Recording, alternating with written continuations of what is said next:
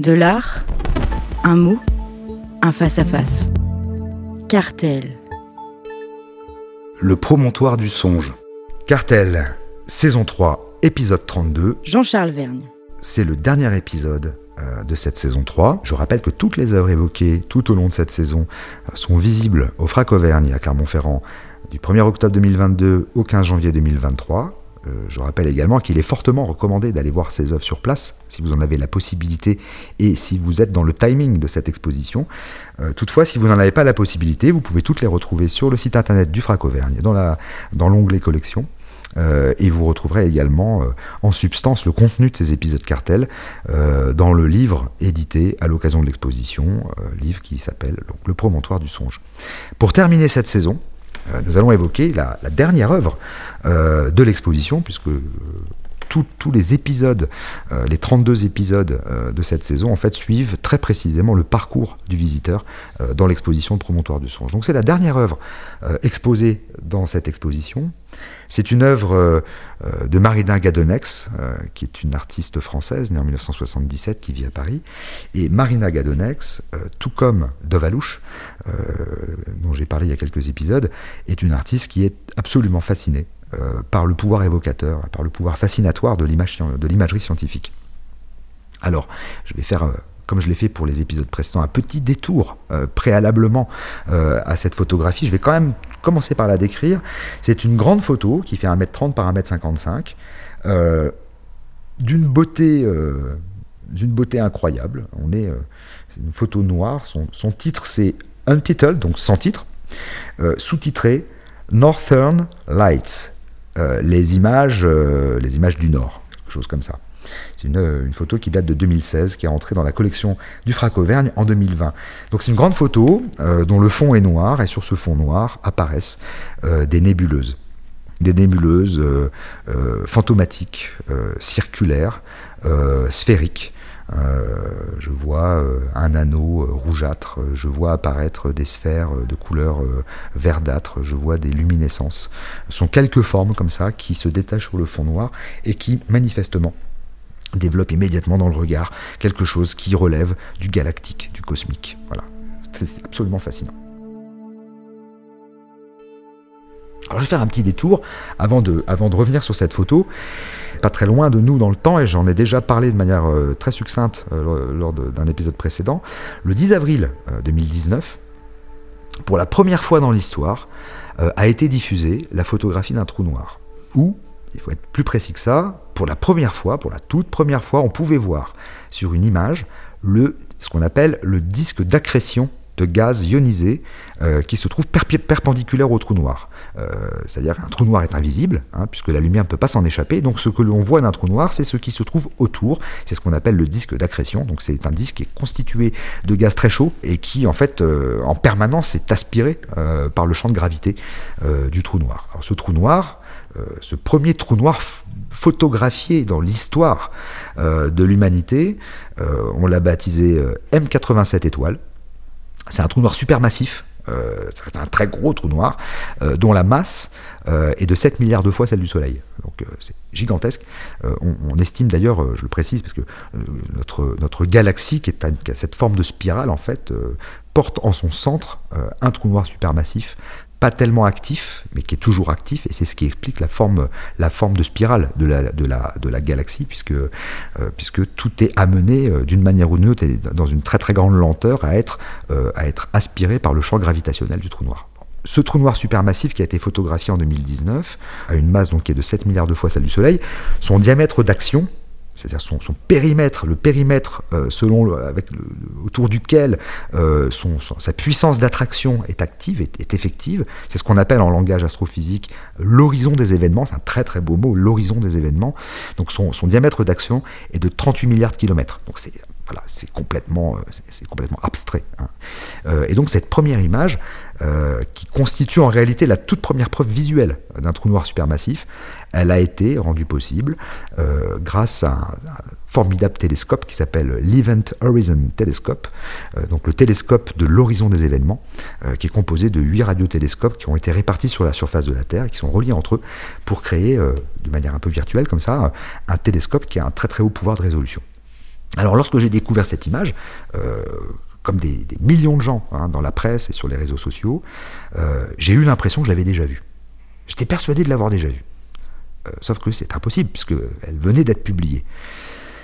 Et je me dis, mais pourquoi est-ce que j'ai ce, sentiment de, déjà vu sur une image que je n'ai jamais vue? C'est toujours ce truc euh, très troublant qu'on a dans le regard des fois. On, a l'impression qu'on ne voit rien, puis parfois on est censé n'avoir rien vu et on a l'impression de l'avoir déjà vu. Enfin voilà. En réalité, euh, je me suis rendu compte que ce que j'avais vu, c'était pas cette image-là, puisqu'elle venait de sortir, mais ce sont deux autres images. Euh, la première, c'est la toute première simulation de trou noir j'ai fait des recherches, hein, parce que je ne me souvenais pas, euh, euh, qui est une, espèce de simulation ça, qui, date de 1978, qui a été réalisée par un astrophysicien qui s'appelle Jean-Pierre Luminet, qui est donc un Français.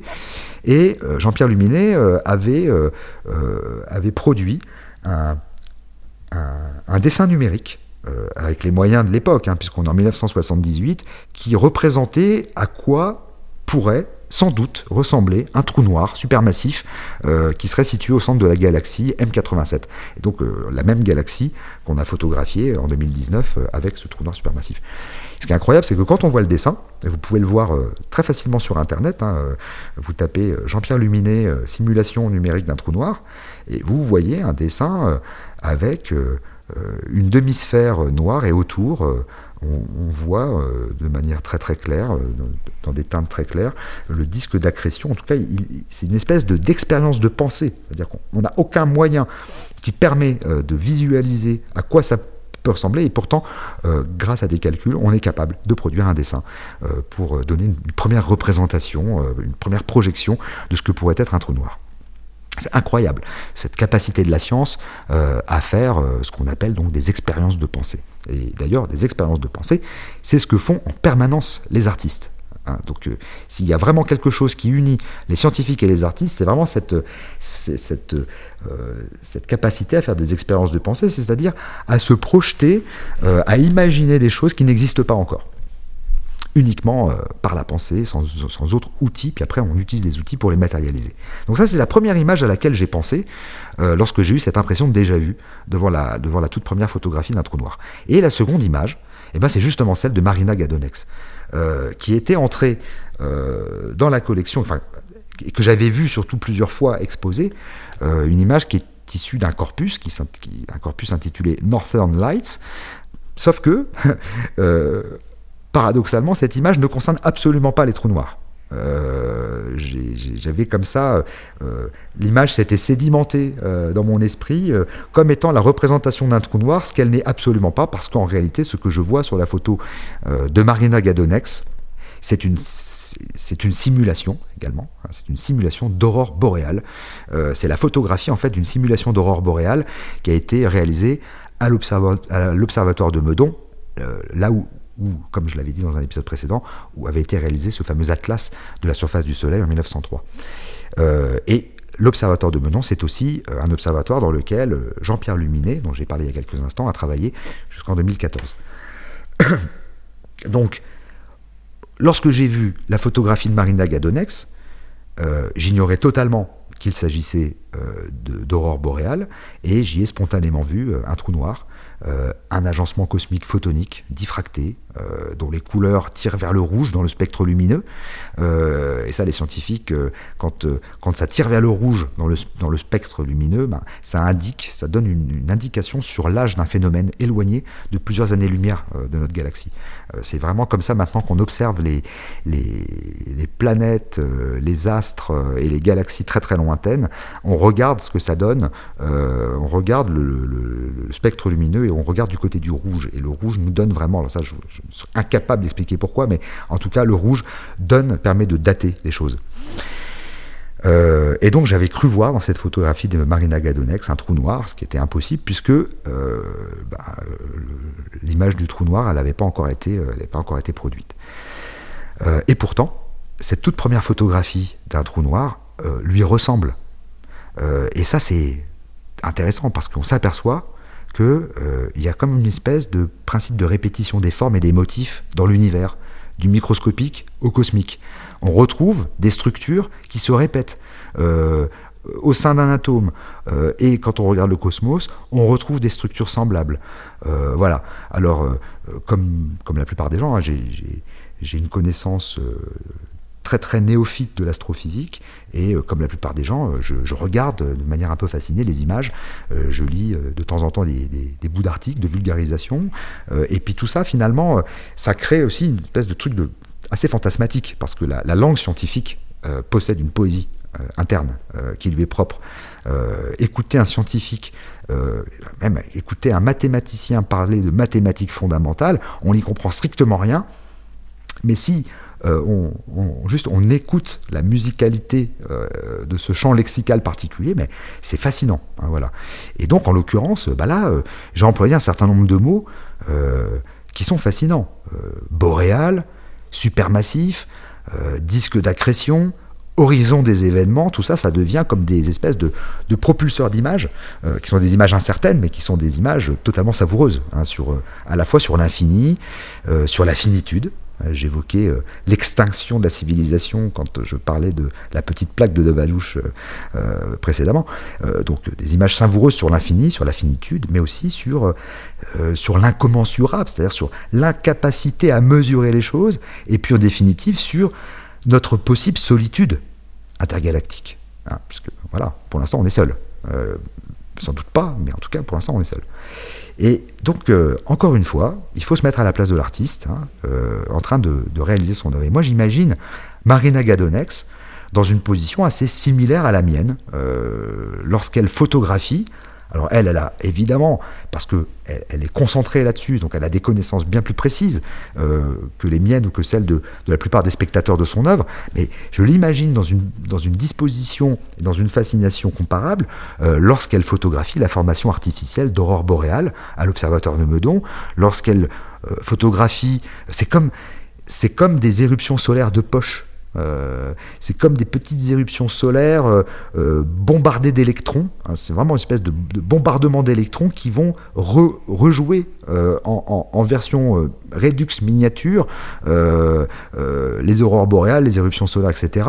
Et ça rejoue aussi, parce que tout ça, évidemment, est lié à un héritage historique, et ça rejoue les toutes premières expériences qui ont été menées en 1895. On est, vous remarquerez que quand même, on est toujours à la fin du 19e siècle. Dans tous les exemples, euh, quand on évoque euh, l'observation de Victor Hugo, lorsqu'on évoque euh, les premières photos d'arc électrique, comme je l'ai fait la, fois précédente, on, est, tout se passe à la fin du 19e siècle. C'est vraiment une période absolument cruciale, cruciale pour la science et cruciale pour l'art.